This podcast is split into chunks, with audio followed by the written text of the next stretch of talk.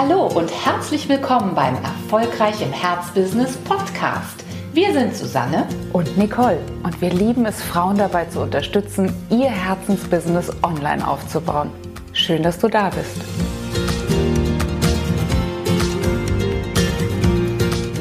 Hallo und herzlich willkommen zu unserer nächsten Podcast-Folge, bei der wir uns heute mal zwei ganz eigenartige Gesellen vorknüpfen möchten.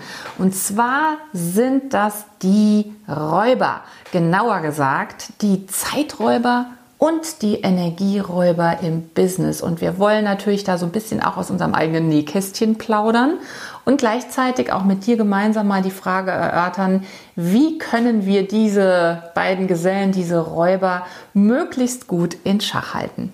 Das Fiese ist, das ist natürlich bei jedem ein anderer Räuber. Die zeigen sich also in ganz verschiedenem Gewand, aber wir sind sicher, du kennst die schon von weitem, von Sehen und kannst die für dich relevanten sehr schnell identifizieren. Und weißt du, was das Fiese gerade für uns Einzelunternehmerinnen dabei ist, ist ja, auf der einen Seite haben wir unheimlich viel Freiheiten und das ist ja auch einer der Hauptgründe, warum wir uns für diese Form des Gelderwerbs, ne, des Lifestyles kann man wirklich mhm. sagen, entschieden haben, weil wir ja Freiheit wollten, weil wir das nicht unbedingt wollten, dass uns irgendjemand reinquatscht oder uns sagt, wie wir bestimmte Dinge zu tun haben, sondern dass wir uns selbst unseren Tag gestalten. Und genau da sind wir natürlich als Unternehmerinnen auch wiederum sehr, sehr anfällig für die Zeiträuber. Vielleicht gucken mhm. wir uns die als aller, allererstes mal an. Ja. Was sind denn so bei dir?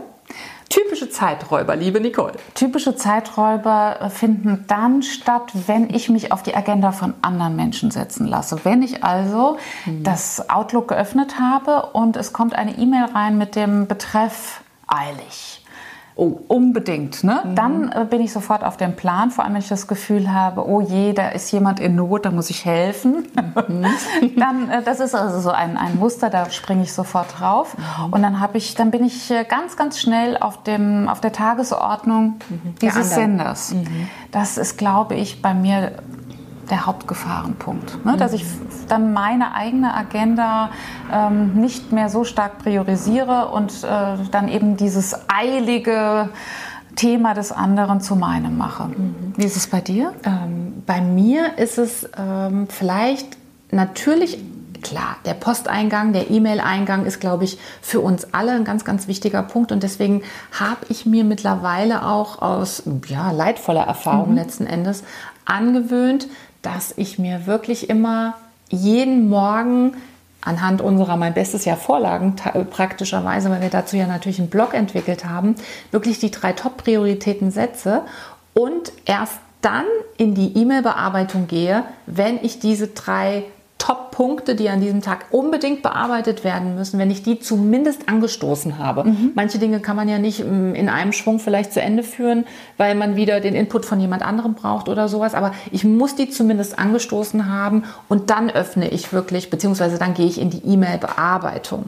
Was bei mir aber noch zusätzlich ein fieser, fieser Zeiträuber ist, ist meine Leidenschaft für alle Themen, die mit Persönlichkeitsentwicklung, mit Businesswachstum zu tun haben, da äh, schlägt mein Herz einfach so, so hoch dafür, dass ich sehr schnell abgelenkt bin, wenn ich zum Beispiel über Social Media mhm. ne, oder über einen YouTube-Beitrag oder was auch immer Inhalte dazu finde, zu meinem Herzensthema, weil dann kann ich unheimlich schnell die Zeit vergessen.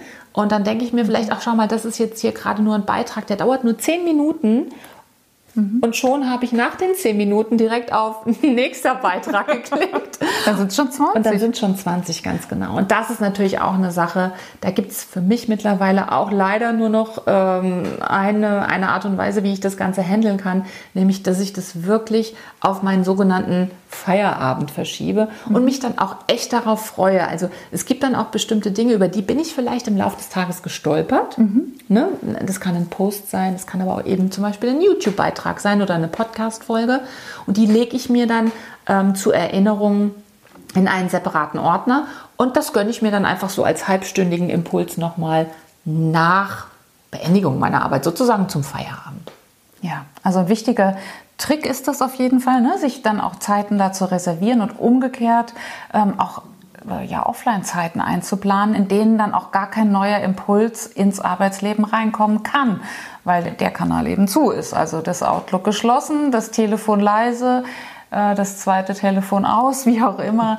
Also das, ähm, ja, äh, um solche Intensivarbeitsphasen zu haben, greife ich zu diesem Trick. Genau. Jetzt gibt es ja aber nicht nur die Zeiträuber, sondern es gibt natürlich auch noch die Energieräuber.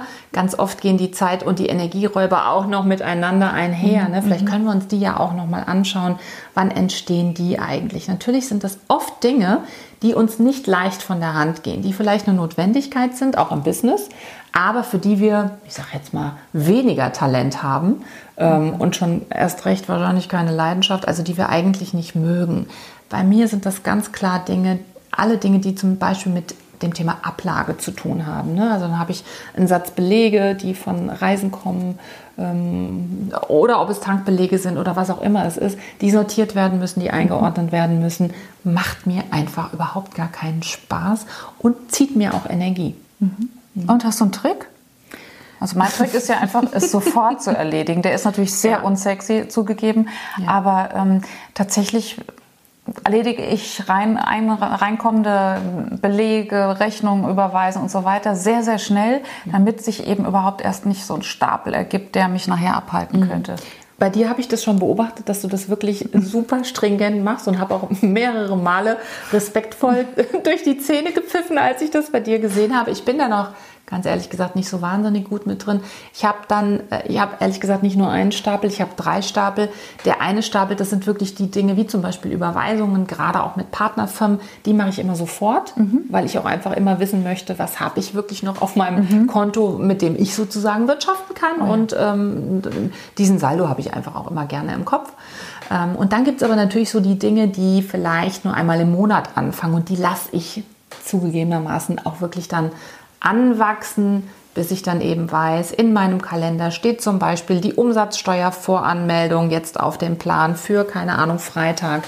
Und dann ist, und das ist wichtig für mich bei solchen Energiefressern, ich kann die nicht unter Zeitdruck machen. Mhm. Also wenn ich etwas nicht gerne tue und ich muss es dann auch noch zügig schnell machen, dann habe ich erst recht keine Lust. Deswegen blockiere ich mir da sehr großzügig meistens den kompletten Vormittag für, obwohl ich das Ganze vielleicht auch in zwei Stunden dann nachher äh, abgearbeitet habe oder in drei Stunden abgearbeitet habe. Aber mir ist es wichtig, dass ich dann zumindest das Gefühl habe, ich kann noch mal aufstehen zwischendurch, ich kann mir mal einen Kaffee kochen, ich setze mich dann wieder dran und kann das Ganze wenn es auch ungeliebt ist, aber dann in Ruhe machen. Das heißt, du hast dir deine Belohnung gleich mit eingebaut. Ist das geschickt? Sauschlau.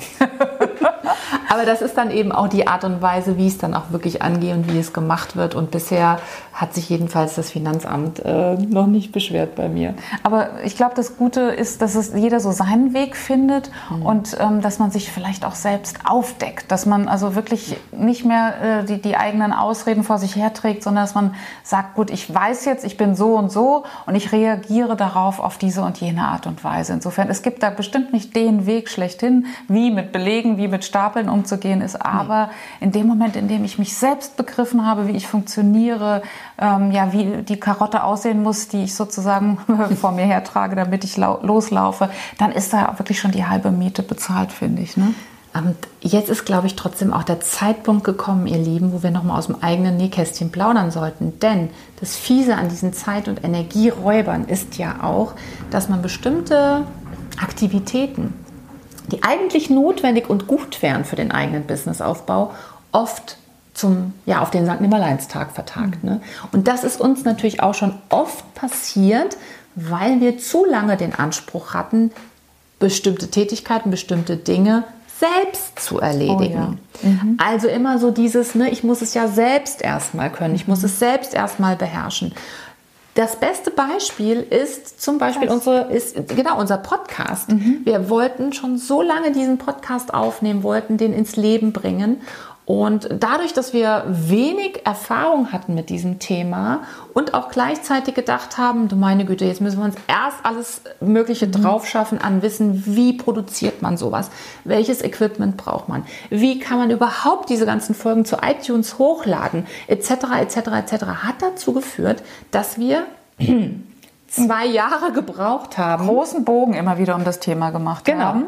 Ja. und zwei Jahre gebraucht haben, bis wir den gestartet haben. Und der Trick, warum es nachher geklappt hat, ist, dass wir es outgesourced haben. Wir haben uns ganz konkret eine Unterstützerin gesucht, eine virtuelle Assistentin, unsere liebe Susi, die das für uns macht und die uns in wirklich ruckzuck, ne, ohne überhaupt viel Zeit zu verlieren, gezeigt hat, wie wir das machen, welche Arbeiten sie für uns übernehmen kann.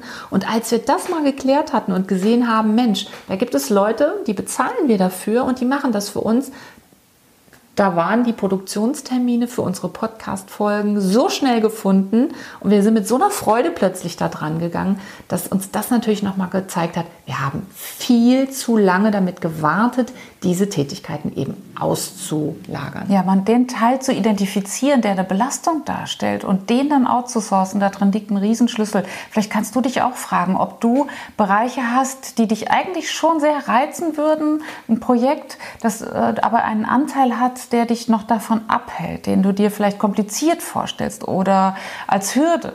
Und dann zu überlegen, gibt es jemand, der mir diesen Stein einfach doch vom Herzen nimmt? Das äh, können wir wirklich nur empfehlen. Das hat uns echt ein Stück nach vorne gebracht.